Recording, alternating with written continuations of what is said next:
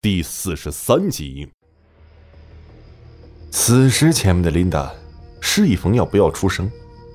冯耀此时也感觉到了，这气氛不对，没敢乱动。他现在好似是一只空有武力的大猩猩，还不知道该怎么样运用。琳达拉着冯耀蹲在坑口，低声说道：“你看这个坑，这里就是鼠族连接人类世界的其中一个坑口。”当然，其他地方也有，只是不容易被发现。我之所以知道，也是因为上次我不想害更多人类，实在是没有办法，所以我……我本来是想到这里自杀的，但是无意间却发现了这个坑口。我挺幸运，我一直挺幸运的。我幸运遇到了常人找不到的鼠族的坑口。也幸运的遇到了你。琳达说话的时候，是一直看着黑漆漆的坑洞，但最后却转头对冯耀温柔的笑了笑。冯耀有些局促的微笑着回应着琳达，而琳达一转头，坚定的说道：“走吧，我们下坑。你要跟着我，里面的道路不是那么好走，很容易迷失方向。”可别跟丢了。冯耀点点头说：“嗯，放心吧，我知道该怎么做。”林德和冯耀是一前一后跳入坑中。莫雨嫣很纠结，到底要不要给冯耀打电话呢？手中的手机拿出来很久了，只要一个按键就能拨打出去，但他的心中很为难。如果打出去电话，是不是就代表着？自己不信任冯耀，可是如果不答，那谁来告诉自己真相呢？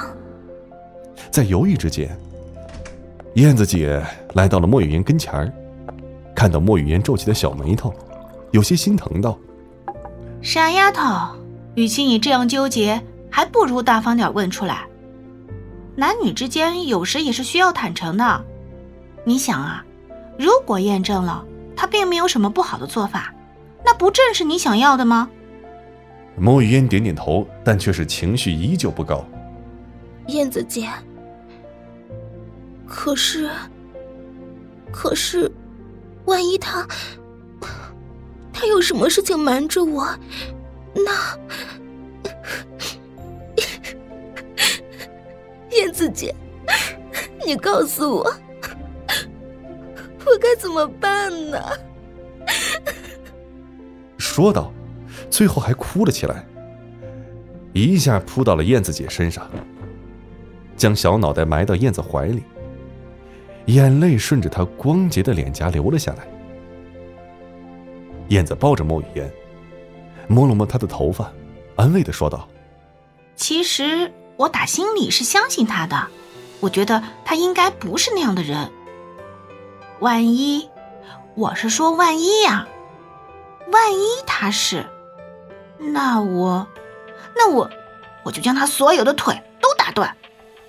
说完，还俏脸一红。莫雨嫣听燕子姐这么一说，顿时是破涕为笑，一边擦着眼泪一边说道：“对，燕子姐，他要真是那样的人，就给他把所有的腿都打断。”说着。还拿手掌做刀，用力的一挥，做出一个劈砍动作。冯耀和琳达正在黑漆漆的坑洞里走着，猛然，冯耀打了个喷嚏，身体还哆嗦了一下。琳达回头看了看冯耀，低声说道：“你怎么了？怎么还打喷嚏？”这也不能怪人家琳达这样问，毕竟，以他们现在这种存在来说，想感冒。都是一种非常奢侈的事儿，冯耀居然还打喷嚏，这的确令人很不解。冯耀揉揉鼻子，心中也是有些不解，说道：“呃，其实我也不知道怎么回事，不应该呀，而且还觉得凉飕飕的。哎，不想了，反正应该不是感冒了，大概是这个坑里的味道，我有点过敏吧。”琳达是将信将疑的哦了一声。哦，也继续赶路，而就在此时，听到前面有动静，两个人默契的闭嘴，没再出声，仔细的观察着前面的动静。只见前方来了三只蓝眼鼠怪，那个头是比野猪还大，冯耀可是第一次见到，差点没被惊出声来，心中想着：这他妈是被辐射了，还是被基因改造了？这么大个的老鼠，都能吃人了！我靠！嘴上却是轻声问道：“琳达，下面该怎么办？”琳达刚要出声，就见那三只鼠怪是一阵的交头接耳，好像在商量着什么。不过都是一些吱吱吱的声音，咱外语也没学那么多，也听不懂。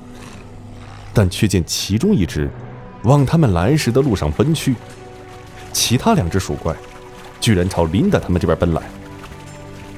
琳达见此情形，是不由得猛然跳起来，表情严肃的说道：“冯耀，你速度快，赶紧去追前面那只，我拖住这只，千万不能让它跑了。